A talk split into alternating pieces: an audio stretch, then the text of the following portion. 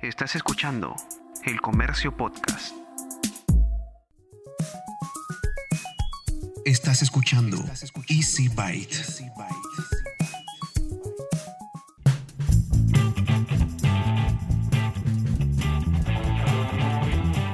Y empezamos este episodio especial de Easy Bytes, un episodio con el que terminamos el 2020 y para eso hemos bueno, he invitado a dos amigos que son expertos y referentes en temas de tecnología en el Perú y también en la región. Están con nosotros Arturo Goga, arturogoga.com y Jesús Vélez, que es editor de tecnología de RPP. ¿Cómo están muchachos? ¿Qué tal Bruno? ¿Cómo estás? ¿Qué tal Bruno? ¿Qué tal? Un gusto estar acá con Jesús y gracias por la invitación.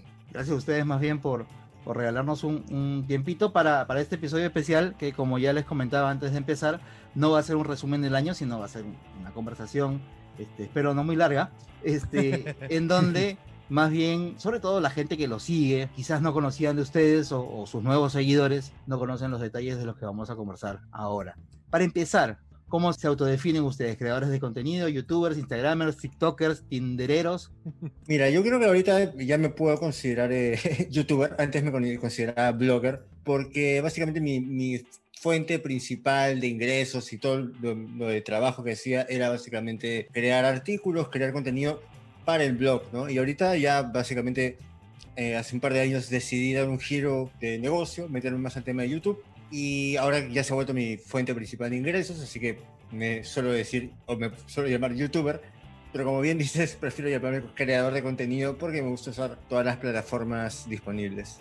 Bueno, en mi caso yo soy periodista de formación y, y, en este punto pues es parte un poco de la rama a la que me estoy dedicando ahora y tiene que ver con o sea, yo he pasado igual por, por, varias plataformas buscando un poco el nicho también. Eh, he hecho podcast, he hecho YouTube, pero ahora eh, el tema de, de, estar un poco más involucrado en la creación de contenidos bajo línea editorial, pues sí, o sea, actualmente eh, yo sí soy periodista. Perfecto, perfecto, ya quedó un poco más claro. Claro, bueno, todos somos bien old school acá, pues. Estamos sí, sí o sea, igual. Hemos ido migrando con el tiempo. Pero, pero es que creo que es parte un poco de eso también, el, el hecho de experimentar en, no solamente qué te gusta hacer, sino en dónde está tu audiencia. Y eso es parte un poco también de las eh, consideraciones que, que pues Internet tiene, ¿no? Que antes, en el caso de Arturo, pues escribía más yo no escribía tanto y ahora es al revés. Ahora yo escribo más y Arturo hace más giro, Un giro total, ¿no? Claro, ahora yo, también lo, preguntaba también porque, por ejemplo, ¿se acuerdan en la época de los bloggers? Hasta a algunos les le resultaba escosor llamarse blogger. No, yo soy no sé qué, ¿no? O algunos sí decían yo soy blogger. Entonces, este, digamos que me parece que sucede lo mismo con, eh, quienes se dicen que son creadores de contenido, ¿no? Para el tema de blogger no creo que ha sido tanto, ¿no? Yo creo que más a mí me, da, me salen ronchas cada vez que me dicen influencer. Ahí sí es un tema más complicado, pero digamos, blog, yo siempre me he considerado blogger, he asistido a los blog days porque había una comunidad bien bonita, ¿no? Sí, claro, sí, sí. Eh, creadores de contenido también creo que eh, más que nada sí ejemplifica lo que hacemos, que es crear contenido. La palabra influencer sí me parece un insulto realmente cuando, lo mencionan. Y bueno, youtuber también, digamos, es una usualmente tiene una connotación negativa, pero depende de cómo lo mires. A mí la verdad no me molesta para se nada que se ha reivindicado, Se ha reivindicado El, concepto, ¿no? Claro, que... los influencers y ya YouTube, YouTuber suena bonito. Lo, lo, que pasa es que también un poco las nuevas redes han arrimado ese concepto, ¿no? Y la gente está más metida para elementos, digamos, más de ocio a Instagram y TikTok, YouTube como que ya quedó claro que es un trabajo para mucha gente. Eh, pero en el caso, por ejemplo, de Instagram o TikTok, no, todavía están en esa frontera gris de decidir si realmente trabajan o no. Pero en el caso de YouTube, pues sí es más claro porque hay una monetización del contenido y también hay, hay maneras de mostrar que existe un trabajo colaborativo con marcas, que hay eh, ingresos que incluso tu audiencia te da. O sea, son, son otras cosas. Claro. Ahora, a ver, en algún momento vamos a, regresar al tema justamente del tema de la creación de contenidos, pero quería empezar haciéndole una serie de preguntas un poco absurdas y que probablemente nunca o no les, haya, no les hagan muy seguido, pero yo estoy seguro que de repente van a ayudar a que por lo menos la gente que, que los sigue a ustedes pueda conocerlos un poquito mejor. A los dos, ¿cuál fue el nombre que usaron para su primera dirección de correo electrónico? Uf, ah. dale tú, dale tú. ya, yo, yo tengo que ser muy honesto en esto. Lo que pasa es que mi seudónimo en redes viene de, un, de, una firma que yo tenía cuando dibujaba en el colegio. Y yo era, por old school, muy fan del Chesu, de este semanario Eso, claro. de, de colección de humor, entretenimiento semanal ultrilarante, por eso se llamaba Chesu. Y, y había, estaba Julio Figueroa Torres, y él firmaba como Julfito. Y yo dije, oye, ¿y cómo saldrá mi nombre si yo hago lo mismo? Y salió GBDL. Y el primer correo que yo tuve, de hecho, fue gbdel.latinmail.com. Y, Latin Mail. y, y de hecho, nunca Wow. utilicé otro nickname en internet fuera de ese, eh, salvo por un- en, en salas de chat que era distinto, pero digamos que mi nickname desde siempre, o sea, yo nunca usé un Jesús Belis arroba, no, yo siempre usé el gbdel arroba algo en diferentes servicios, pasé por, no sé, pues Latin Mail, Mixmail, Yada Yada, Hotmail, eh, ahora Gmail, pero, pero sí, sí, sí me quedé con, con el nickname directamente. Bueno, yo en realidad, antes de que naciera esta originalidad mía de ponerle Arturo Goga a todo, tenía antes un correo que era básicamente, am- bueno, mi familia, mis amigos de, de primaria siempre me han dicho Turi, ¿no? Que básicamente es el- la manera acortada de decir Arturito, me decían Turi, así que mi correo de Hotmail era turiturituri arroba eh, hotmail.com. Con el tonito, con el, no, eh, con el tonito ese de la cancioncita de Mario cuando entras al. Underworld. Turi, turi, turi. Y ese fue mi primer correo en Hotmail. sí. Ahora, este, hablando de vejeces, eh, ¿recuerdan ustedes para qué usaban ustedes internet cuando iban a las cabinas? O sea, ¿qué les alucinaba hacer? Pero obviamente que se pueda contar en un medio de comunicación de Ah, como creo que es este. Mira, yo me acuerdo que la primera vez que usé internet fue en la casa de un amigo mío que se llamaba Rodrigo, que vivía acá en, bueno, en Barranco, y quedé fascinado por cuando digité Nintendo.com. Ya, ya pueden notar que básicamente soy un ultra fan de Nintendo. Nintendo.com y me salió una página gris, horrible, con texto, con las novedades y un poco de información de la, de la, de la compañía y quedé fascinado y en ese momento dije, ya, necesito tener internet en mi hogar. Y básicamente claro. para, para eso lo usaba, ¿no? En esa época, vamos, estamos hablando de los noventas, así que el acceso a internet era bien lento, así que más que fotos pixeleadas y texto, no podías hacer mucho más. Así es. Eh, ¿Tú, Jesús? A, a mí en mi, bueno, en, en- a mí me agarró en un contexto distinto al de Arturo, porque yo soy un poco mayor y yo ya estaba en segundo año de la universidad, eh, tercer año, ya 96 empecé a usar yo internet. Y para mí era básicamente buscar temas para los cursos y todo lo demás, ¿no? Yo estaba estudiando periodismo. De hecho, y por favor, eh, Bruno, no te vayas a regodear con lo que voy a decir, pero el primer sitio web que yo entré a visitar fue el del comercio, el 17 de febrero Ah, del wow. 96. Y cometí esa ilusa idea de voy a entrar todos los días y voy a guardar la página de cada día. Eh, y no, no, al final lo abandoné en una semana, como una especie de hacer en hemeroteca, pero eh, en archivos HTML, cuando uno no entiende realmente cómo funciona. Eh, pero con el Claro. tiempo, pues ya cuando empecé a trabajar el, a partir del 99, ya después de la- del, de la del proyecto de tesis y todo esto, cuando yo entré a producir TTT, ya me metía más a internet para buscar tópicos un poco más dislocos, ¿no? O sea, ya de repente con menos rigores académicos, de repente con otro tipo de proyección, con otro tipo de uso. O sea, ya no era lo- la parte académica o rigurosa que, que- que- me generaba a mí el ingreso a internet, sino que ya lo que hacía era parte de mi trabajo. Casi como que mi posadolescencia o juventud el tema de Internet no lo disfruté como si fuese el gran invento, sino para mí esa época fue la encarta antes de Internet. Ok. Oye, pero tú, Jesús, que eres músico, por ejemplo, no, tú no entrabas, por ejemplo, a la, a la cuerda.net a ver eh, partituras, ese tipo de cosas, pues Eh, yo recuerdo que me metía mucho, incluso creo que he dejado ahí un par de, de, de, de tablaturas que había Ajá. hecho porque me, me gustó mucho todo el tema de cómo a través de internet podía sacar un montón de canciones y ya no tanto de oídos y comprar el, el librito, digamos, acá en, en Alcanfores, en, en ¿Tu Cantuarias. ¿Tu cantarín? No, no, ese Sí, es para sí, Eh, que Toribio podías meter Infante, al- claro, era la cuerda.net y ahí estaban todas las partituras, todas las- eso me, me encantó también Eh, y es un recuerdo yo- muy nostálgico que tengo de- de- del uso de internet.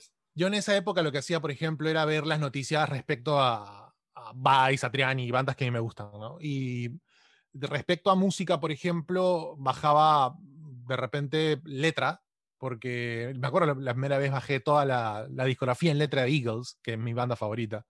Eh, la imprimí, de hecho, ni siquiera la guardé en digital, la imprimí, mi viejo casi me revienta porque gasté toda la tinta y la impresora, pero eh, cuando empezó el tema de, la, de los newsletters, por ejemplo, que las bandas tenían newsletters, yo empecé a suscribirme para que a mi correo llegara todo ordenado.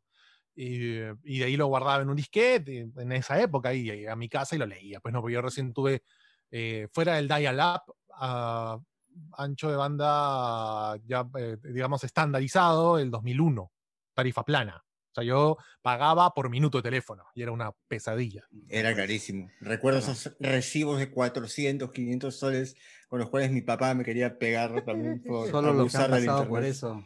Sí, sí, sí. Pero eso no estamos se dio a optimizar tiempo, definitivamente.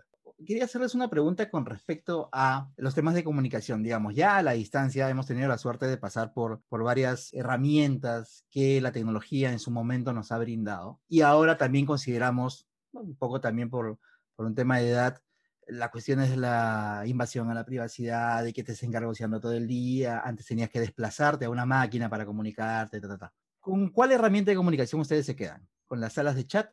¿Con el antiguo MSN Messenger? ¿O con WhatsApp? Uh, mira, yo te digo algo. eh, pese a todo lo que he visto, en segundo lugar siempre me quedará el correo electrónico, eh, pero en primer lugar se- será la plataforma de moda. En un momento yo usaba muchas salas de chat, en un momento usé mucho Messenger, uso mucho WhatsApp, pero siempre mi second weapon of choice es mi correo electrónico. O sea, para todo, yo no creo que en algún momento, ni siquiera cercano o intermedio, pueda reemplazar el correo electrónico para comunicación por más videollamada que haya, por más que estemos grabando esto en Zoom o lo que sea, yo creo que por encima de, de- de- de una lista larga e interminable de recursos de comunicación, el correo electrónico va a estar en mi top 2, siempre. Puede estar uno a veces, puede estar dos a veces, pero el correo electrónico para mí es, sigue siendo igual de importante que una comunicación directa. Sí, yo la verdad detesto el, el email, lo trato de usar lo, lo menos posible, lo reviso creo que una vez cada tres días, nada más, así que mi, mi bandeja es vergonzosa, ¿no? Creo que tengo como 99 mil correos este, sin leer. La no- Y- notifi- notificación sangrando.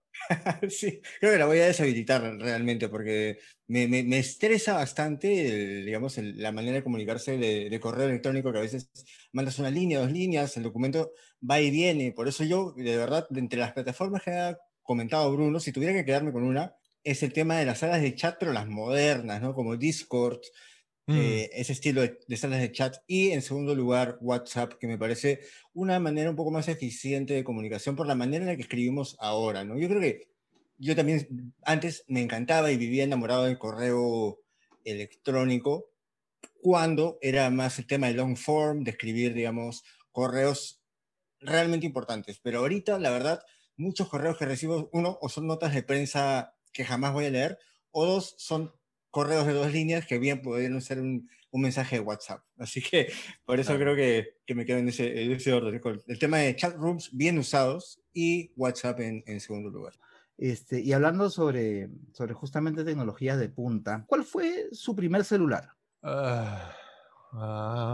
Mm, El mío fue el Nokia que lanzó Tim en ese entonces. Los plomos, el ¿no? plomo, el que costaba, Claro. 500 el que costaba 550 soles. 550 soles, me, me sufrí bastante ahorrando ese dinero porque creo que está en la, en la universidad. Lo compré y fue un teléfono increíble. Pues las horas que pasé en Snake fueron Ese, alucinantes. ese fue mi primer, el primer celular que yo también me compré, o sea, el, el- el- el aparato que yo me compré con mi plata, porque yo previamente había tenido un par de aparatos este, de celular habían sido herencia como que de, de mi papá, ¿no? Que este, le daban el trabajo y eran es- incluso estos CDMA que no tenían chip, pues por supuesto, Ah, es verdad. te quedas A- a mí- enganchado con el número, ¿no? Sí, Pero a mí eso- me entró, me entró esa, esa duda también al momento que hiciste la pregunta, pero comprando, o sea, teléfono comprado, comprado, yo Claro, tuve un Panasonic, eh, no me acuerdo del modelo, pero lo compré en 2003, que tenía tonos polifónicos. Y, Claro. y- y lo divertido era que ya en esa época, pues yo ya sabía algo de música y podía componer mis ringtones. Eh, y y era un poco lo, lo divertido de esa época. Estoy buscando, ahorita mientras converso con ustedes estoy buscando el modelo. Pero mi papá, el 99, me dio un teléfono que él tenía y ya, yo creo que era un Motorola. Ya encontré el teléfono. ¿Cuál El primer teléfono que me compré fue el Panasonic GD90. El ¿GBD, Chromeboy. ¿GBD 90? G, más o menos. G, así, GD90. GBD A ver, 90. lo voy a googlear para ver si lo, lo identifico. Y ma- recuerdo que un día simplemente la pantalla de tinta electrónica se fue al diablo. Empezaron- eh, se empezó a derramar, ¿te acuerdas con esas manchas claro, negras claro, como la calculadora, claro. pues. Sí, tal cual. Y lo chévere es que también tú podías configurar o personalizar em, el color de la- del brillo de pantalla en función de quién te llamara. Tenías hasta cinco colores. Qué moderno, Y- ¿ah? Ay, olvídate, era súper edgy. Y lo chévere era que eh, te- te- tenías ese nivel de personalización. Lo- el problema era que tenía antena incorporada. Sí, ya lo vi, ya lo vi. Y- Parece, y parece, ¿sabes eso- qué? Pare- Parece, perdón, parece uno de estos teléfonos, pero los, los fijos de la casa, los inalámbricos. Tal cual. Claro. Ojo, que falta que la antena que ves ahí eh, se estira. Como los Nokia, pues, que tenían. Sí, tal cual. Y el problema fue que eh, esa terminó rompiéndose porque se me doblaba en el bolsillo. Ay, qué desgracia. Olvídate. Y perdí la antena. Ah, Ya tuve que cambiar de teléfono y compré el 3205 de Nokia. Quedándonos en el tema de los celulares, ¿cuál creen ustedes que ha sido, obviamente, es una, una, ya estamos hablando de preferencias personales, el mejor celular que han probado hasta ahora? Yo me quedo ahorita con el 12 Pro Max. ¿ah? Me parece que cumple todo lo que necesito y de verdad eh, creo que este año Apple ha hecho grandes cosas mejorando lo que le faltaba. ¿no? Siempre trataba de cargar los teléfonos conmigo, que era eh, hasta hace poco un P40 y el iPhone 10S. Pero ahora siento que como la- las mejoras en cámara, sobre todo en fotos, en videos, ya básicamente solo estoy cargando un único teléfono a todos lados. Ojo, ladrones, no me escuchen. Pero sí, o sea, es básicamente, básicamente eh, para mí es el mejor O por teléfono favor, por favor, no insistan, ¿no? Sí, claro. Solamente hay uno. es, el, es el mejor teléfono que he probado hasta ahorita. Digamos como que la- el pico de los teléfonos actuales en el formato actual, ¿no? Porque si ya entramos a plegables y todo esto, ya es otro tema que nos puede Sí. abarcar mucho tiempo. Lo que pasa es que también depende mucho eh, el contexto, ¿no? O sea, hay teléfonos que pueden llegar muy cargados de tecnología hoy que seguramente habrían sido disruptivos hace 4 o 5 años y la sensación hubiese sido distinta. O de repente si hubieras tenido, si hubieras empezado a hacer este trabajo este año, por ejemplo, y eran los primeros, imagínate ser practicante en un área de redacción, o de plano empezar a dedicarte así que las marcas comiencen a llamarte y recién pruebas teléfonos. O sea, todo te va a parecer maravilloso también. No, Em, claro, claro. pero yo en un punto creo que hoy son pocos los teléfonos que son capaces de cumplir por lo menos la- la- el- todas las tareas. Cada uno evidentemente es distinto en función de lo que es capaz de hacer, los diferenciales que entrega, los componentes que lleva. O sea, eh, no, no, no se pueden medir por un estándar, pero nosotros ya tenemos un estándar y eso seguramente hará también que ciertas condiciones caigan en el desencanto, en el no me gusta, porque ya hemos, la casuística que manejamos es muy amplia.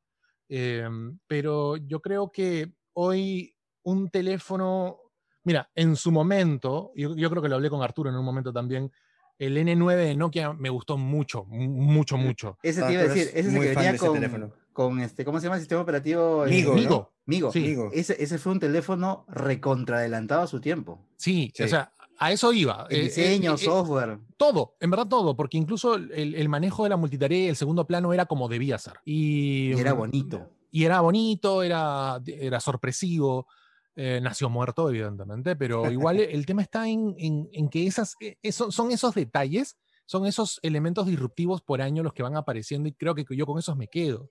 Eh, el iPhone, yo llegué a probar el iPhone 12 Pro este año y me gustó mucho que fuese una evolución sana de lo que vi en el iPhone 11 Pro Max el año pasado. Y ma- o sea, el tema de la batería, el, tema, el procesador es una bestia al momento de renderizar video en 4K. O sea, todo eso le da al equipo algo que ningún otro equipo tiene, ¿no? Que, justamente hacen coincidir lo, bueno de cómo se lleva el software y cómo se lleva el hardware, cómo está unificado el tema, que eso es algo que así nomás eh, no encuentras en un teléfono de Android, a menos que, que tengas un píxel de gama media, que, que casi siempre es el que más se acerca, porque los de gama alta son decepcionantes, pero el de gama media suele ser muy competitivo también. Eh, pero no, eh, yo, yo coincido con Arturo en este punto, ¿no? El iPhone 12 creo que es el, el, el 12 Pro, la línea Pro del iPhone de este año, es lo mejor del 2020. Yo creo que también, o sea, es, es básicamente un teléfono en donde a mí me ha costado mucho encontrarle puntos negativos, aparte, por supuesto, del precio. ¿no? Es como que Sí, he estado viendo el teléfono, incluso es bastante cómodo de manipular, a pesar del tamaño de la pantalla, la batería ha mejorado bastante comparado con mi experiencia con el 10S, porque yo me salté una generación, me salté la generación del 11, de verdad, como, como bien dice Jesús, a veces hay un, montón de casos en donde siempre hay cosas muy positivas, toda una experiencia muy buena, pero siempre tienes puntos negativos en un equipo y el, que menos malestar o menos puntos negativos he encontrado ha sido definitivamente el, el 12 Pro Max. Y ahora, haciendo nuevamente un ejercicio de memoria, pero ya orientado hacia de repente las ferias, este, los viajes que han tenido que hacer por, por cuestiones de trabajo, ¿cuál consideran ustedes que ha sido el mejor aparato, equipo, dispositivo de electrónica de consumo que más les ha sorprendido, pero que de repente, no sé, pues no necesariamente haya sobrevivido hasta estos años, sino que de repente solamente salió una vez, se descontinuó rápido, pero algo que ustedes en su momento hayan dicho, oye, esta no me la esperaba. Eh, mira, a mí me gustó mucho el robot, esta pequeña bola que vimos en el CES este año. Boli. Porque, Boli, sí, porque me parece que es una, un buen ejemplo de tratar de personificar más el tema de la asistencia en el hogar, ¿no? El tema de todo interconectar tu hogar, darle una especie de presencia física con el cual uno pueda interactuar y que sea un dispositivo que tenga control de tu casa para por ti, digamos, eh, encender o apagar las luces, como contexto les explico más o menos qué se trata. Se trata de una bola, básicamente, una pelota que gira y es consciente de su espacio, ¿no? Como estas robots aspiradoras, pero que es capaz de manipular todos los sistemas inteligentes de tu hogar, como las persianas, las luces. Si tienes un televisor, también puede encender el televisor. También funciona como una cámara de seguridad, ese tipo de cosas. Y básicamente el concepto que nos presentó Samsung a inicios de año es que básicamente es tu asistente personal, pero que puede estar caminando, o mejor dicho, rodando por tu hogar para poder poner alarmas, para poder, no sé, si tienes persianas, estas blackout para dormir, las puede abrir en cierto momento del día. Si tienes un televisor como el que te mostraban, que obviamente tenía, que ser un televisor Samsung, eh, podía poner la programación que tú deseabas, ese tipo de evoluciones de llevar el, tema de la automatización, el tema de tu hogar inteligente, pero ya a un nivel más humano, de un nivel de interacción mayor, porque ya hemos visto que los parlantes inteligentes están acá para pegarse, para quedarse, perdón, pero llevar un objeto que uno pueda manipular, tocar, me parece que es un punto muy interesante que de hecho vamos a ver más a, futuro. Mira, hay algo que a mí me sorprendió mucho, pero tiene un poco que ver más con software que con hardware. Eh, el año pasado de hecho, e, e, estuve con Arturo allá en, el, en este Innovation Forum de Mastercard y ellos mostraban, por ejemplo, una solución para el tema de las contraseñas que es fenomenal, que tiene que ver con que un usuario y una contraseña pueden tranquilamente filtrarse o, pasar en una mano siniestra. Pero lo que hace este software es identificar el ritmo de digitación y cómo ah, coges el dispositivo. Y era, wow, o sea, el nivel de aprendizaje que los equipos tienen de nosotros hoy para determinar la manera en que tipeamos, el ritmo al que lo hacemos, si incluso nos equivocamos, que pueda reconocer esos cambios a la volada. Ese tipo de cosas tan puntuales, por ejemplo, a mí me sorprenden mucho todavía cuando, cuando me las encuentro en algún evento. por ejemplo, me, causó mucho, eh, eso también me rompió un poco la cabeza cuando recién conocíamos al Google Assistant y cuando eh, hablaban de este concepto abstracto para muchos del Machine Learning, ¿no? 2016 más o menos.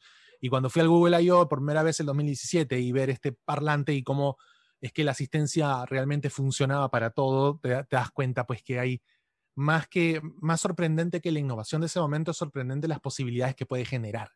Y eso es lo que, lo que raya más, ¿no? De saber, y esto se puede usar para esto, esto se puede usar para esto, esto se puede usar para otra cosa. A mí me pareció fenomenal.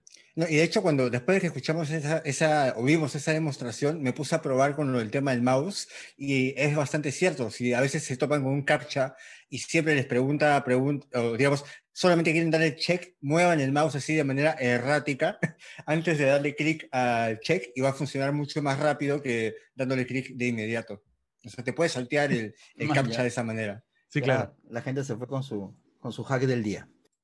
¿Hay algo que disfruten hacer que esté alejado de, de los temas tecnológicos, más allá, más allá del tiempo que, que, ustedes disfrutan con su familia o, de pasatiempos que hayan compartido en redes sociales, como por ejemplo Jesús, que, que comparte este, cuando está tocando la guitarra, o, Arturo, que, que, cada vez que sale con la, la, bicicleta, con el scooter, siempre comparte eh, ese tipo de cosas. ¿Hay algo más que la gente no conozca, pero que ustedes disfruten hacer en sus tiempos libres?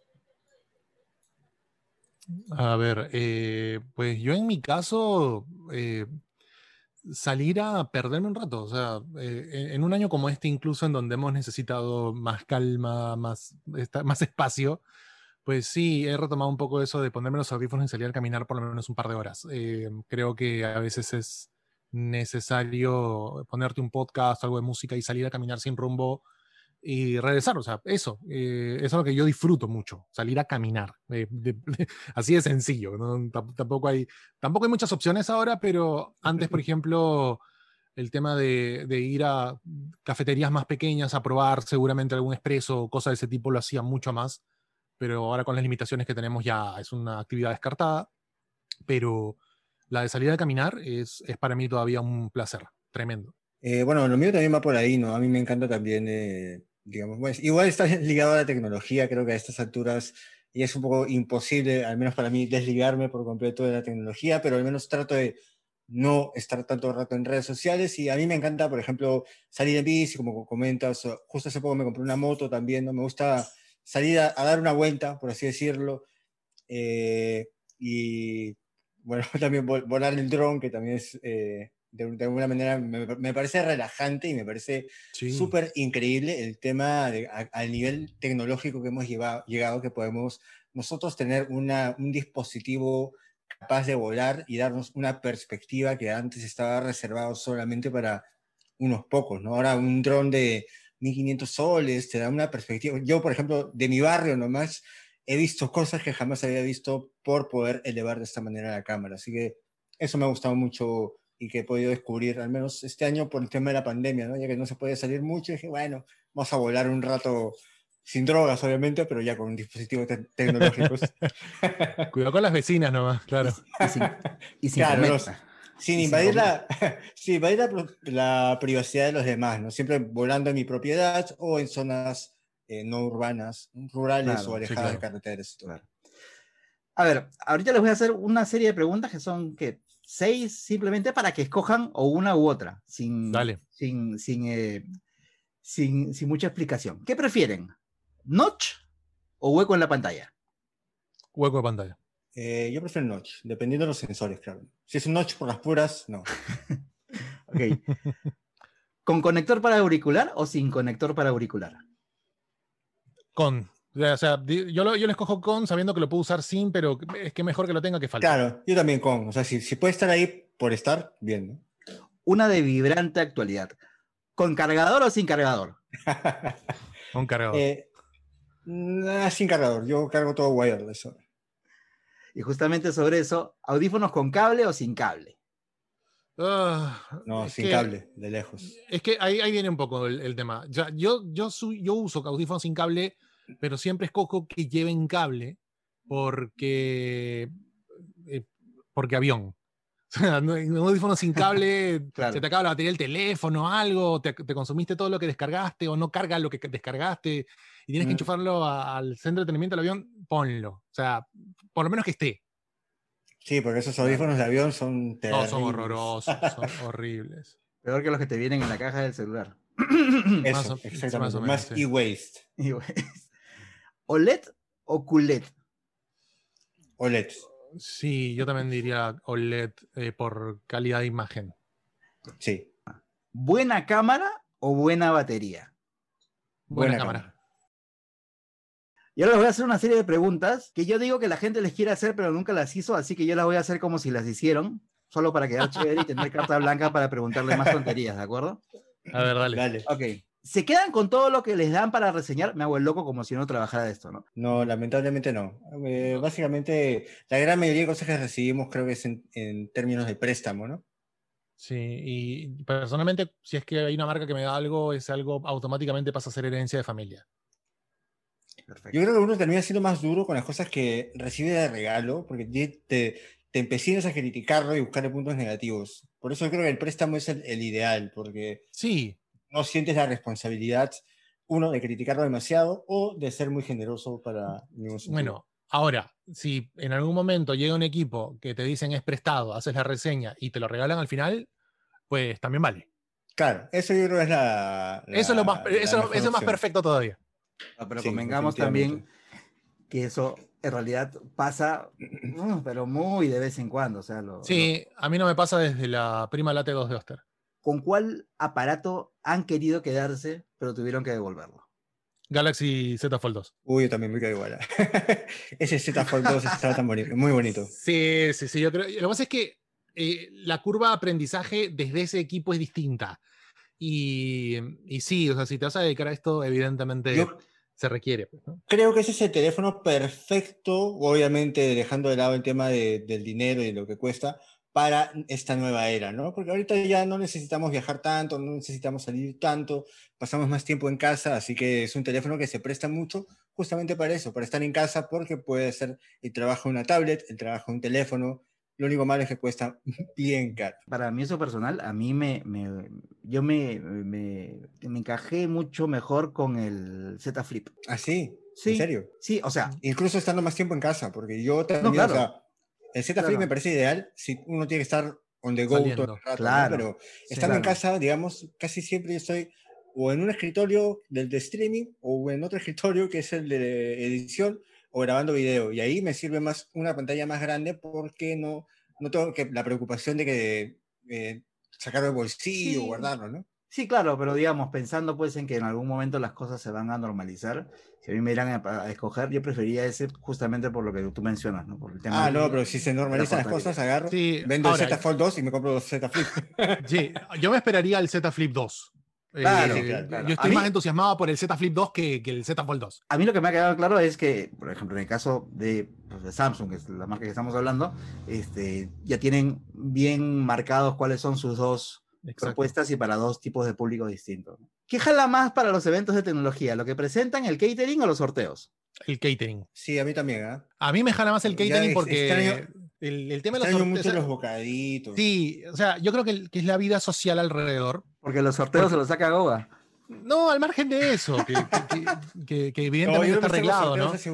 Eh, Pero, o sea, me, ref- me refiero a que cuando tú eres un periodista de tecnología ya debes saber qué se va a presentar y realmente no hay sorpresas de lo que van a presentar, Eso. porque nadie va a sacar un Peruvian Edition para un evento. O sea, tú ya tienes que ir estudiado y sabiendo, es como el chivolo de 20 años de la universidad que entrevista a Wicho y le pregunta, ¿y por qué te dicen, por qué tú van a ser Mar de copas? O sea, no, tu responsabilidad es saber por qué se llama. Hay alguna agencia y- de PR escuchando, por favor, escuchen esto muy bien. Ya, ya conocemos o a los dispositivos, no necesitamos que nos repitan Sí. las características desde cero. Y, y no solamente eso, sino que si ya te presentan algo, ya no preguntes cuánta RAM tiene, porque ya te lo deben haber dicho y te lo dijeron cuando lanzaron mundialmente el dispositivo. Claro. Ya- La novedad va a ser el ya- precio, va a venir entero en, en características.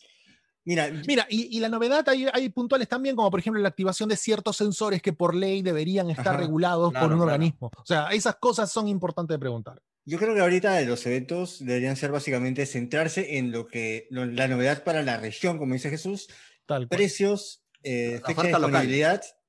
Y bocaditos que te los envían a tu casa. pues Ahí está. Y cajas, Listo. cajas, muchas cajas. Muchas Sí. cajas.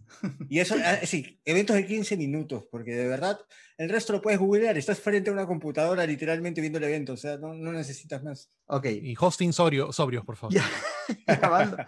Y- E invitados sobre también. También. ¿Cuál es el mejor? A ver, vamos a ponerle en claro también a la gente que durante esta pandemia muchas, muchas marcas han obviamente tenido que hacer sus presentaciones virtuales. Como no ha habido alquiler de, de locales, ni catering, ni nada de lo que estamos hablando, ni sorteos, y qué sé yo, lo que han hecho es, por lo general, enviar a la casa de cada una de las personas que cubre ese tipo de eventos cajitas, al principio eran más, más generosas, ¿verdad? Ponte, si era un evento en la mañana, te mandaban pues un desayuno, desayuno. alguna cosita, algún detallito, cosas bonitas que aún así le salía mucho más barato que organizar su evento físico. Eso es un hecho. O llevarte de viaje. O llevarte de viaje, etcétera, Eso. etcétera. Y sobre eso, les hago la pregunta. ¿Cuál es el mejor regalo de un evento que han recibido durante la pandemia? Galaxy Note 20. Me, fue la, la caja más grande. ¿Qué dieron por el Note 20? Ya no me acuerdo. eh, eran las dos secciones, una para el After Office y la otra que venía con café, con la taza con tu una caja blanca gigante. Sí, a, a mí me, me- me- esa y, y la del Nokia 5.3. Me quedo con las dos. Ah, el kit, un, regalaron un kit. El press kit del 5.3 de Nokia. Claro, que venía con un pequeño aro de luz. Con este, el, eh, una- un box, un light box para tus Lightbox, sí. fotos. O sea, digamos útiles, que ¿no? esa- esas dos estaban buenas. Sí, yo también me quedo con el de Nokia 5.3. Me gustó mucho todo el kit este para tomarse fotos, etcétera. Sí, Lo que me pareció curioso es que lo mandaron con un teléfono que no era muy bueno para tomar fotos, Sí, bueno. pero el kit, el kit estaba muy bueno. Pero era un fonazo, ¿ah? es un gran teléfono el 5.3.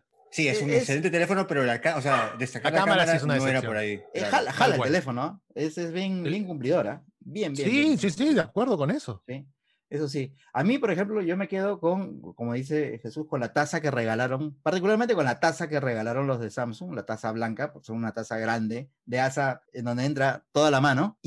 Una taza que regaló Logitech, gigante, negra, Ay, no. que era, una, esa era para hacer pesas. que era un bol. Yo la adoro. Era de ahí siete sopas esa taza. me meto café y ahí puedo quedarme a vivir. ¿Cuánto demoran en planear, grabar, editar y publicar un video en YouTube? Para los que piensan que es una cuestión de que saco la cámara, grabo, lo subo y hago plata. que mira, ni para streaming, ¿eh? Em, a ver, en mis años mozos, yo, m- dependiendo del video, pues usualmente yo dedicaba un día para grabar y un día para editar. Eh, no, no, no grababa y editaba el mismo día. Grababa un día antes, editaba un día después, y después de editar en la mañana grababa el video el día siguiente. O sea, siempre tenía un video grabado, un video editado, pero en, en grabación te tiras más o menos unas dos horas. En la grabación de tu speech te demoras por lo menos una media hora. Y en edición yo me demoraba por lo menos una hora y media cuando editaba en Vegas. Ahora que edito en Premiere ya me demoro unas dos horas y media. Eh, bueno, para mí depende mucho, ¿no? Depende del video, depende del tipo de cosas, pero puedo sacar un video en 45 minutos, que ha sido mi, mi récord, que es como básicamente armar todo el storyboard de lo que voy a hablar, grabarlo, editarlo y ya subido a YouTube en 45 minutos. Pero en promedio, yo que trato de sacar videos al menos interdiario, unos 3, 4 videos a la, a la semana, eh, me demoro dos horas a tres horas en todo el proceso, ¿no? Me- le dedico media hora para elegir el tema del que voy a hablar. Tengo una lista. eh, mi proceso, básicamente, para que por si alguien también está interesado en hacer videos, es tengo un documento en Notion, que es la herramienta que uso para estructurar qué temas quiero tratar en la semana, en los días.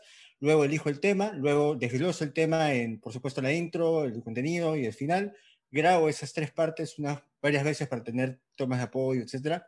Grabo el- las tomas de apoyo y lo edito. Y básicamente es un trabajo de, dependiendo de, como digo, si es una reseña, sí puede tomarme seis horas, cinco horas, pero si es un video más sencillo, un tutorial, un tip, algo puntual, unas dos horas y media más o menos. Claro que ahí eh, también hay que tener en cuenta el, el tema de imaginarse de qué va a ir el video, ¿no? Y que no Tal cual. sea un video como el que hace el, el resto de gente, porque la idea es que vean el tuyo.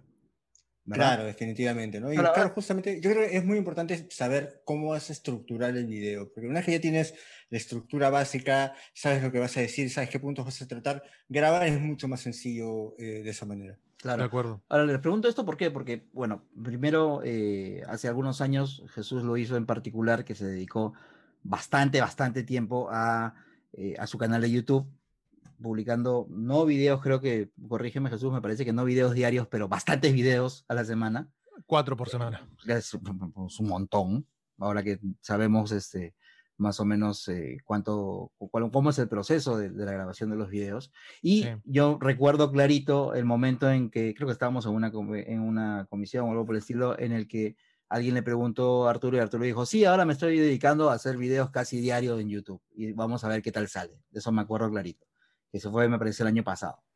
Este, Sí, claro, cuando Claro. le metí ya full time a, YouTube. Claro, que tú ya lo tenías clarísimo que, que ibas a empezar a hacer videos casi a diario. Ujú. Entonces, es que más o menos lo que hizo también Jesús. Ahora, Jesús acaba de, de- de sobrepasar los 100.000 suscriptores, pese a que el canal lo, lo ha revivido con, con sus en vivos. Tú, me parece, Arturo, que todavía estás, estás ya ahí nomás, si es que no los has pasado todavía. Sí, estás- estás- 96. Estás cerqui- claro, está cerquita. Pero claro, o sea, este tipo de cosas no son, no es una cuestión que se, que se logre de un día a otro. O sea, se han tenido que dedicar cada uno en su momento, se han tenido que meter de cabeza Sí. en confiar en el tema de voy a hacer videos y voy a hacer que esto funcione. O sea, en realidad hay que tomarlo en serio. Es ingrato también. Porque, digamos, no, no ves ingresos para nada. ¿no? Yo tuve que básicamente vivir de los ahorros que tenía que había hecho ya, digamos, creando contenido antes, porque, digamos, los ingresos que te da YouTube cuando tienes pocos views es bastante pobre, ¿no? O sea, Mm. meses que sacas, no sé, pues, eh, hace un par de años sacaba cuánto, 100 dólares, 200 dólares al mes con 29 mil, una cosa así, ¿no? Y ahorita, bueno, antes de eso, cuando tenía menos, cuando antes de decidirme dedicarme a eso, porque recién veía futuro, estaba ganando que 40 dólares, 50 dólares al mes, a pesar de que sí se subían videos al menos una vez por semana. Yo, yo saco 100 dólares al mes, pero al mes 8, porque cada 8 meses, cada 9 meses este, se, se- se acumulan los 100 que puedo cobrar. No, pero es que, a ver, este año particularmente ha sido más beneficioso para los creadores de contenido porque el costo por mil ha subido. O sea, Sí, o- definitivamente. Para hoy Perú, tienes... ¿no? Sí, para Perú antes, yo por ejemplo, cuando yo hacía YouTube para Perú, eh, que, que, por cierto, mi por eso es que mi audiencia no era tan peruana, que yo tenía el 30% de audiencia Perú en un momento, el resto era fuera. eh, por eso es que mi costo por mil subió un poco. Pero este año, en esa época, por ejemplo, te hablo, Perú costaba 0.5, ahora está en 1.7. O sea, es, mucho más. Hoy en Estados Unidos están rozando los 7 dólares por mil. O sea, eh, están, eh, están cambiando los tiempos, están cambiando los costos. Es un gran momento para hacer YouTube ahora. Eh, yo en mi caso, obviamente tuve que dejar de hacerlo porque asumí la responsabilidad que me dio RPP para ser el editor de tecnología ahí, pero, o sea, me picó mucho la mano durante mucho tiempo para seguir haciéndola, porque a mí me gustaba hacerlo.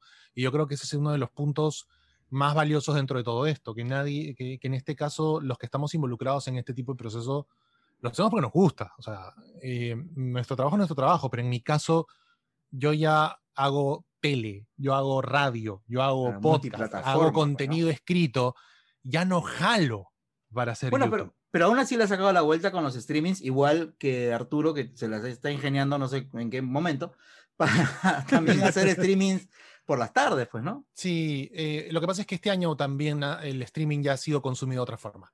Pero te digo algo, eh, funcionan menos, por lo menos a mí me funcionan menos, porque si bien tienes una audiencia, no conviertes en nueva audiencia con un streaming. Es muy raro que una persona te encuentre, una persona nueva te encuentre con un streaming. Eh, no es que comunidad. sí, digamos, eh, por ejemplo, yo cuando hago streamings los viernes siempre termino con 30 suscriptores nuevos, 50 suscriptores nuevos. Es lo que yo que- hago. Yo que Jesús, eso la, vez pasada Jesús hizo su streaming como de 8 horas y ahí habían 10 personas viéndolo. Ese día que se te pegó. que se Sí, te pero pegó. nadie deja un super chat, pues. O sea, eh, eh, eh, el tema Es está el en que tema, pues. la- las tasas de conversión del streaming Sí, claro. Son no son menores. todavía tan altas como, por ejemplo, un video que a veces, por ejemplo, tú puedes hacer un streaming de hora y Claro, media y te puede caer un super chat de, ponte 20 soles y convierte son 4.50. Claro. Cuando tienes un video más pequeño de 7 minutos o de 10 minutos y lo ven 5.000 personas, tu conversión es mayor. Claro, Eh, no, yo- el, el tema del, del streaming es más que nada para mantener cierto nivel de, claro, de fidelización con tus viewers, con tus Con tu suscriptores más, comunidad, claro. que, que más enganchan tu contenido. ¿no? Yo lo hago más que nada por eso, porque ya tengo varios eh, suscriptores que les encanta el canal, así que lo hago para mantener un contacto más directo. Aparte que a veces me llegan tantas preguntas por, por Instagram que no puedo responderlas todas, digamos, y aprovecho los viernes, justamente que son los días que hago streaming, para que puedan preguntar todo lo que no les pude responder eh, por mensaje directo. Claro, Insta- Instagram redes no es, sociales, no, ¿no? es, no es amistoso pues para, para ese tipo de cosas, sobre todo No, en cuando- absoluto. ¿Por qué no hacen sorteos como el tío Philip? A mí la verdad nunca me ha gustado hacer sorteos, últimamente estoy haciendo un montón porque a veces las marcas se te acercan y te dicen, oye, ya hay que hacer un sorteo, y digo, ya, bueno, está bien, ¿no? Pero a mí la verdad me estresa mucho todo el tema del sorteo, esto de organizar que la mecánica, luego compartirla, luego hacer el sorteo, luego contactarte con el ganador. Ah, para mí todo es, una pesadilla logística. Ese- esa, esa logística es más brava que la de la vacuna. Más Sí, o menos. a mí, a mí me estresa bastante, es la verdad. Por eso no trato de no hacer muchos sorteos. Y por otro lado, me gusta que la gente llegue más por el contenido que por el tema de saber qué va a sortear, ¿no? A veces cuando ya estoy haciendo demasiados sorteos y veo que la gente empieza a preguntar, oye, ¿cuándo haces otro sorteo? Ahí ya dejo de hacer sorteo. No deja de ser inteligente lo que hace Philip. La vez pasada nos comentó de que en realidad, digamos que el porcentaje de gente que, que, que va por el sorteo no era tan, no necesariamente tan alto como uno cree, ¿no? Hay mucha gente que, es recurrente en su canal porque les gusta el contenido. Sí, eh, y ahí ya viven un poco la diferencia, ¿no? Pues, o sea, e- e- en ese caso, son, son temas muy distintos. O sea, eh, eh, lo, lo- lo que hace Philip ahí, pues ya apunta pues a una fidelización que convierte en lo que él hace. Claro. O sea, claro. ya es algo que va más allá. O sea, es como una cantera, casi como una pequeña red de DOS que él está manejando.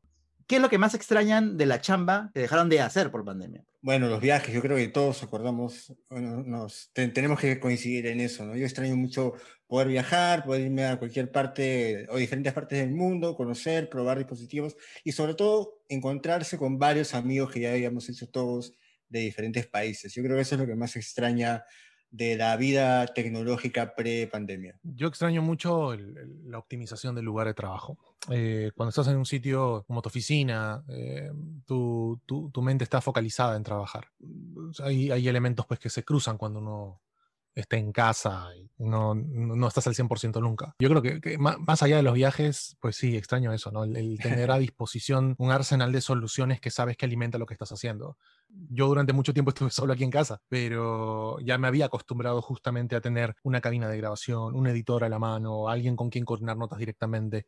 Ahora lo lejos no ayuda mucho tampoco, emocionalmente Ahora, sobre todo. ah, ya, yo pensaba eso, o, o- o te referías también al tema de que hay demasiadas interrupciones cuando estás Sí, trabajando. sí, o ese sea, todo eso, todo eso, todo eso resta y, Mm. y no, no te hace tan eficiente como seguramente hubieses querido ser. Claro, definitivamente. Yo, bueno, para evitar eso, ¿no? Porque, bueno, ya lo he vivido toda mi vida, creo, este, es trabajar súper temprano. Yo siempre empiezo a trabajar, ponte seis y media de la mañana, donde básicamente nadie te puede interrumpir, ese tipo de cosas, y ahí es donde creo que puedo ser mucho más productivo en menos tiempo, ¿no? Y Mm. usualmente ya termo- termino lo que tengo que hacer al mediodía y las- la- el resto de horas las puedo, digamos, o el resto de trabajo lo puedo espaciar porque sé que voy a ser interrumpido múltiples veces, así que al menos eso es la, la, la la estrategia que yo he encontrado, tratar de terminar todo temprano.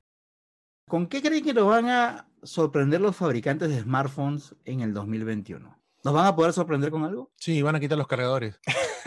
No, eh, o sea, sí, va a haber margen para la sorpresa. Yo creo que ZTE, por ejemplo, ha dado un primer paso interesante respecto a diseño con el Axon que esconde la cámara delantera. Vamos a tener seguramente una línea de producto más afianzada como los plegables. Yo estoy en, no, no, no es que esté en contra, sino que digamos que no me entusiasma mucho la idea de empezar a arrimar, por ejemplo, los teléfonos enrollables, porque Mm. todavía no tenemos una naturaleza tan madura en el tema plegable como No, para meter un olvídalo. formato más. Yo creo que este año lo que se tiene que cimentar es lo, lo sembrado del año 2020, lo que tiene que ver directamente con 5G y con velocidades de carga, que han sido seguramente los, los altos valores de este año, que se ha invertido mucho en conectividad, se ha invertido mucho en autonomía, porque ya en cámara estamos bien, bien, bien cuajados en varios sectores, pero yo creo que el, el- el elemento clave va a ser el próximo año cuando ya por ahí se vislumbre un poco la cercanía de los planes comerciales 5G. Ese va a ser un poco el, el- el elemento más sorpresa. Sí, bueno, mira, yo justamente estoy terminando de elaborar mi video con los mejores smartphones del 2020 y algo que por lo que creo que me van a odiar todos los amigos que trabajan en venta de smartphones es que mi recomendación número uno es no te compres un smartphone nuevo este año y probablemente no te lo compres el próximo año porque, digamos, la realidad ha cambiado tanto y los teléfonos que compramos o por las razones por las cuales actualizamos se reducen a tres. Uno es cámara, otro es batería y el tercero es las ganas de alardear que tienes un nuevo teléfono. Las tres creo que quedan nulificadas con la pandemia porque ¿para qué quieres más batería si todo el día estás en tu casa con un enchufe? ¿Para qué quieres una mejor cámara si la única cosa que puedes hacer es tomarte un selfie al costado, no sé, de, de tu perro O tomarle Y- fotos al televisor, ¿no? o tomarle cual, fotos a la sí. Y también para qué quieres alardear si no tienes con quién. Entonces, como que anulas totalmente las tres razones principales por las cuales comprarte un smartphone. Y yo creo que ese dinero debería ser invertido en cosas como mejorar el home office, mejores audífonos, un monitor, una nueva laptop, que ahorita están de verdad a precio de un smartphone. Hay un montón de laptops buenas de 2.600 Bueno, pero eso es relativo, porque soles. tiene, tienes smartphone de 7000 soles, ¿no? Entonces, este. Claro, Bueno, no, do- pero- do- dos laptops, tío. bueno, dos Claro, laptops. ahí te compras tu laptop, tu monitor, tu silla gamer y tu escritorio. Ahí Te está. compras un Odyssey G9 y ya está. Así que yo creo que, digamos, el 2021 se augura un año bastante negro para smartphones, porque yo creo que la mayoría de personas se va a dar cuenta de, de- de esto, no va a actualizar un teléfono y de verdad yo creo que las innovaciones van a tener que venir por otro lado, ¿no? Realmente ahora yo creo que las tablets, el tema de laptops algo tan importante o interesante como los nuevos chips de Apple, los M1. Esto de acá es lo que más me llama a mí la atención ahorita. El smartphone para mí ha pasado a un claro segundo o tercer plano y creo que eso es algo que se va a ver reflejado en muchas personas, sobre todo porque ya habíamos visto que las ventas de smartphones, por ejemplo, el S20 habían estado bastante bajas. Yo creo que es algo que va a volver a ocurrir nuevamente con el Mm. S21, con el nuevo teléfono de Xiaomi, los nuevos iPhones, porque ya no tienes necesidad. Y también, como comentaba Jesús, el 5G ahorita me parece también menos importante que una mejor conectividad en el hogar, ¿no? O sea, Sí, yo creo que el tema de fibra, ese tipo de cosas, va a tomar mayor relevancia el 2021 que el 5G, porque la necesidad de la gran mayoría de viajar ya básicamente ha cambiado de manera definitiva. Sería interesante, por ejemplo, ver el despliegue del 5G en el hogar, pero eh, todavía lo veo un poco lejano. Bueno, y para añadir también el tema de los dispositivos de salud, van a ser seguramente importantísimos el tema Eso. de los wearables, como este año han empezado ya a cimentar este bicho de necesitas medir esto, necesitas saber cómo va esto, qué tanto oxígeno en la sangre, tu nivel de sueño, cómo manejas el estrés. O sea, es una industria que ya entendió, eh, empujado por la pandemia, claro está, hacia dónde tiene que ir también este. Sí, se ha 2021. pivoteado por ahí, me ha parecido muy bien, ¿no? Ya todos están Sí. tratando de cre- crear sus accesorios, darle más énfasis, porque ya se han dado cuenta que cuando ya estábamos en una, una planicie, digamos, en el tema de evolución de smartphone, y ahora va a haber un declive bien grande porque nadie necesita realmente comprarse un nuevo teléfono. ¿Qué hace falta para que haya mejores espacios en donde se comunique mejor sobre tecnología en el Perú? Tenemos los últimos 10 minutos del maldito Zoom, así que aprovechenlo, chicos. Yo creo que hay, hay varias cosas, ¿no? Primero eh, es hacerle entender a los usuarios promedio que en tecnología no es un teléfono solamente, sino que hay un montón de temas asociados. Al final, este año nos ha ayudado muchísimo a hacer notar a la gente que la tecnología es importantísima para discutir como un proyecto más grande para un país, para una sociedad. Nos hemos dado cuenta que no hemos estado listos para enfrentar con éxito la del teletrabajo, la teleeducación, que siempre han sido promesas, que siempre han sido ilusiones y que ahora cuando lo teníamos que hacer hemos fallado clamorosamente y como que hemos intentado repotenciar o reacomodar ciertas cosas. Y esto pues ha evidenciado la necesidad de implementar de manera más concreta eh, la evangelización tecnológica. Hoy en los colegios eh, los espacios de conversación deberían apuntar también a estructuras de ciudadanía digital, a- al compromiso, a la responsabilidad, a la capacidad incluso de mejorar tu empleabilidad a futuro. O sea, hay detalles más allá que el mercado de consumo, que al final de cuentas ser consumidor digital te hace igual ser un esclavo comercial, ¿no? La idea de construir sobre, sobre lo digital te va a ayudar a encontrar soluciones a medida, te va a encontrar, a ayudar a encontrar trabajo, te va a ayudar a generar empleo para más personas, a solucionar los problemas de otras personas. O sea, son varios detalles ahí. Y yo lo que sí he visto eh, particularmente es que hemos visto mejorar bastante contenido tecnológico de varios medios acá, ¿no? Porque como dices, muchas veces, eh, a veces se limitaban solamente a republicar notas de prensa, pero ahora que ya no hay fotos de eventos que las acompañen y ese tipo de cosas, entonces muchos he visto que se ha, ha empezado a crear contenido, ¿no? Ya sea como unboxings, así que se ha notado que hay un intento o deseo de, de mejorar el contenido y eso me, me ha me ha causado bastante, bastante alegría porque de esta manera se está como que incentivando y mejorando la creación de contenido en Perú en torno a la tecnología, ¿no? Ahorita he visto muchas más reseñas, muchas más pruebas de producto, que antes a veces no se daban, ¿no? A veces creo que nos lo prestaban a cuatro o cinco personas y ahí, ahí quedaba la cosa y eso como que limitaba mucho al resto de canales, al resto de medios que no podían tener acceso directo a estos dispositivos. En cambio ahora que digamos todo el mundo tiene bastante tiempo libre y el dispositivo puede rotar por más personas, he visto que hay mucho más contenido tecnológico capaz de, digamos, porque tienen la posibilidad de tener los dispositivos en la mano y eso me ha parecido buenísimo eh, de las cosas que pasó este 2020. Muchísimas gracias por, por su tiempo. Nos hemos excedido más de lo que habíamos pensado, pero creo que los que están escuchando esto, creo, creo que se van a divertir un poquito, van a conocerlos un poquito mejor y probablemente van a coincidir o van a, a estar en desacuerdo con algunos de, las, de los conceptos que han lanzado, pero la idea es esa, ¿no? Fomentar la, la La conversación discusión, claro. para que vayan a, a, a, a insultarlos a sus canales por si no están de acuerdo con lo que han dicho. Este, recuérdenos dónde los pueden encontrar, por favor. A ver, eh, pues en mi caso, vayan a amarrarse a la reja de RPP, eh, ni- newsgeek.com y, bueno, rpp.peslastecno o en todo caso a mis redes sociales como arroba gbdel. A mí todos los haters me pueden escribir a turiturituri.hotmail.com que ya no existe. Y la gente que sí aprecia el contenido pueden seguirme en todos lados como arroba Arturo.